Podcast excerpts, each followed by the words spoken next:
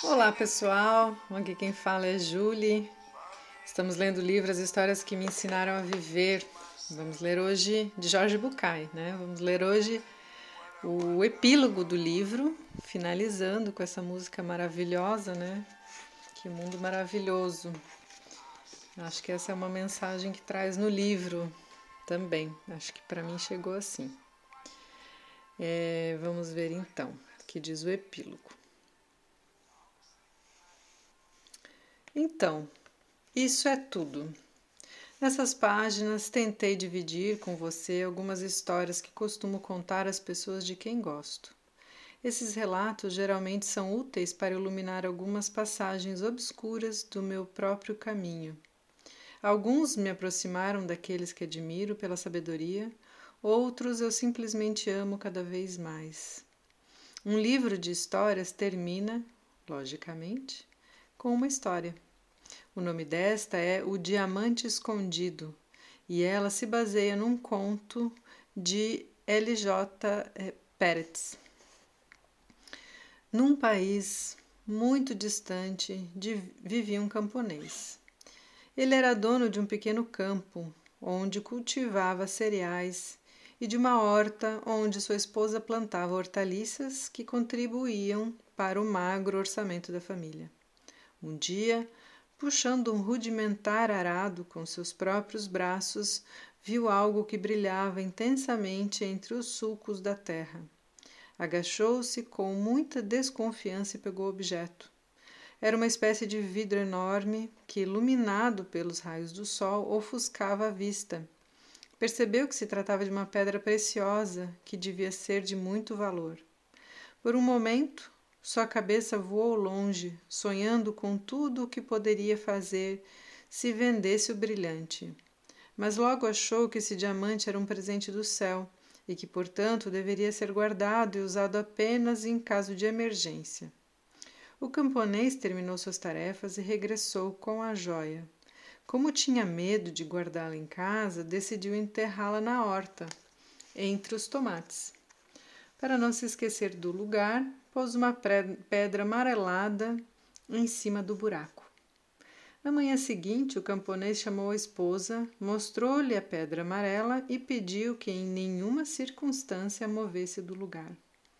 A esposa perguntou o porquê daquilo, mas o camponês não contou a verdade com medo de deixá-la preocupada.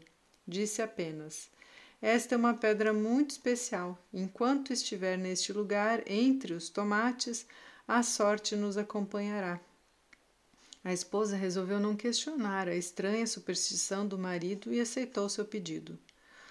O casal tinha dois filhos, um menino e uma menina. Um dia, quando a menina estava com dez anos, perguntou sobre a pedra no jardim.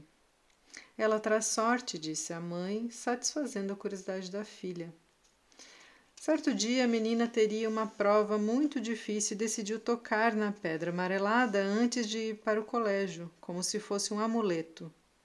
Por coincidência, ou porque o havia feito com muita confiança, ela passou no exame confirmando o poder da pedra.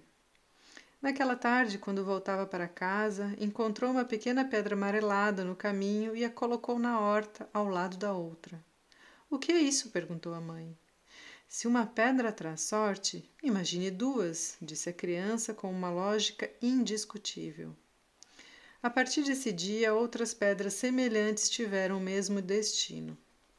Como uma maneira de participar da imaginação da criança, a mãe também começou a colocar novas pedras junto às outras. Ao mesmo tempo, o filho crescia com o mito incorporado à sua vida, Desde pequeno haviam-lhe ensinado a empilhar pedras amareladas. No dia o menino, um dia o menino colocou uma pedra esverdeada junto às outras. Por que verde? perguntou a mãe. Achei que a pilha ficaria mais bonita com um tom esverdeado. De jeito nenhum, filho. Tira essa pedra daí. Por que, mãe? perguntou o jovem rebelde. Porque, balbuciou a mãe, lembrando-se das palavras do marido. Uma pedra como esta entre os tomates traz sorte. Mas sem encontrar uma explicação convincente do porquê de ser amarelada, Por que, mãe? Por quê?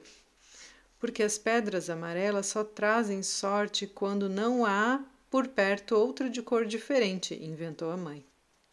Não entendo, mãe, questionou a criança. Por que não dão sorte perto de outras? Porque é, as pedras da sorte são muito ciumentas. Ciumentas? repetiu o menino com um tom irônico. Pedras ciumentas. Isso é ridículo.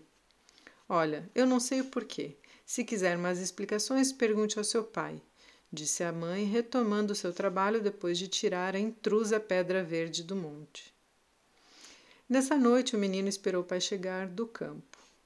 Pai, por que as pedras amareladas trazem sorte e as esverdeadas não? E por que as amarelas não trazem sorte se houver uma pedra verde perto? E por que elas têm que estar entre os tomates? As perguntas poderiam ter continuado, mas o pai interrompeu o menino, levantando a mão. Amanhã, filho, iremos juntos ao campo, responderei a todas as suas perguntas. E por que não agora? Amanhã, filho, amanhã.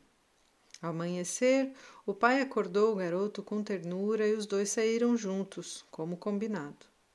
Filho, não contei nada até agora porque achava que você não estava preparado para conhecer a verdade. Hoje, sendo já um homenzinho, poderá guardar o verdadeiro segredo pelo tempo que for necessário.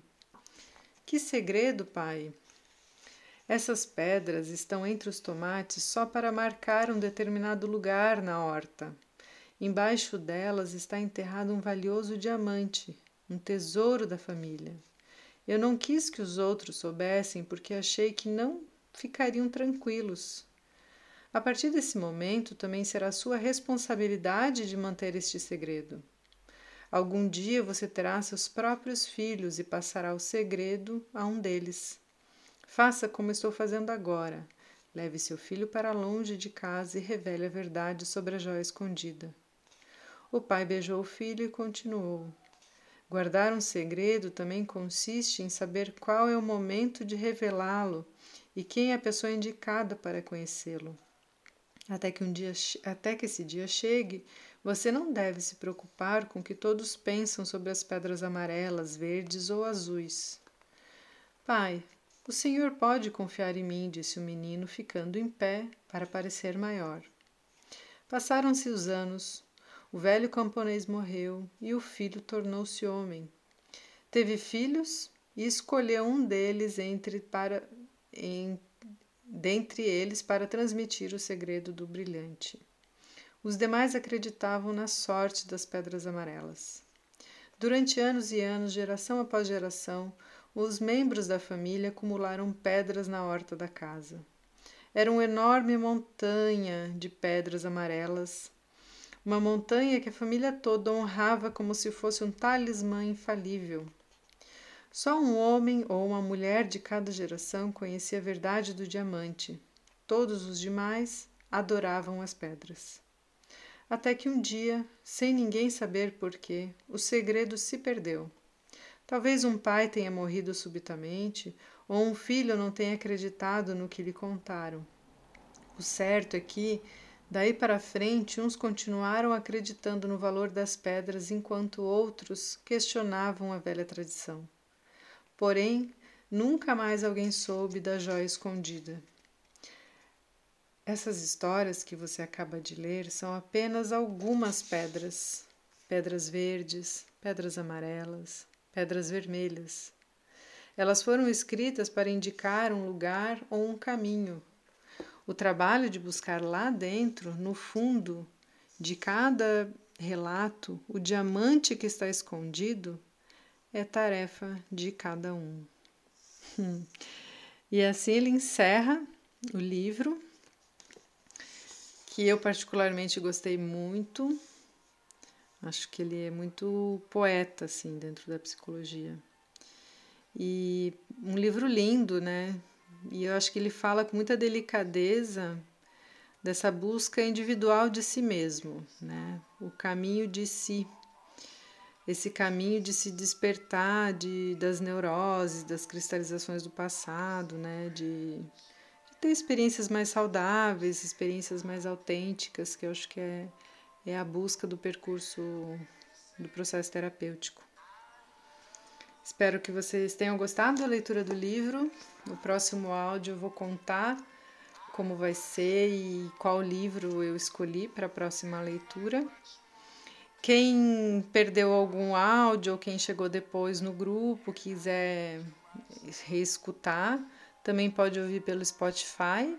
Os áudios, é, à medida que eu vou fazendo, colocando no grupo, também vai passando para lá. Tem outros livros já narrados no Spotify. No Spotify o nome é Livros Narrados, né? pode procurar lá. E espero que vocês tenham ótimas reflexões e até o próximo livro.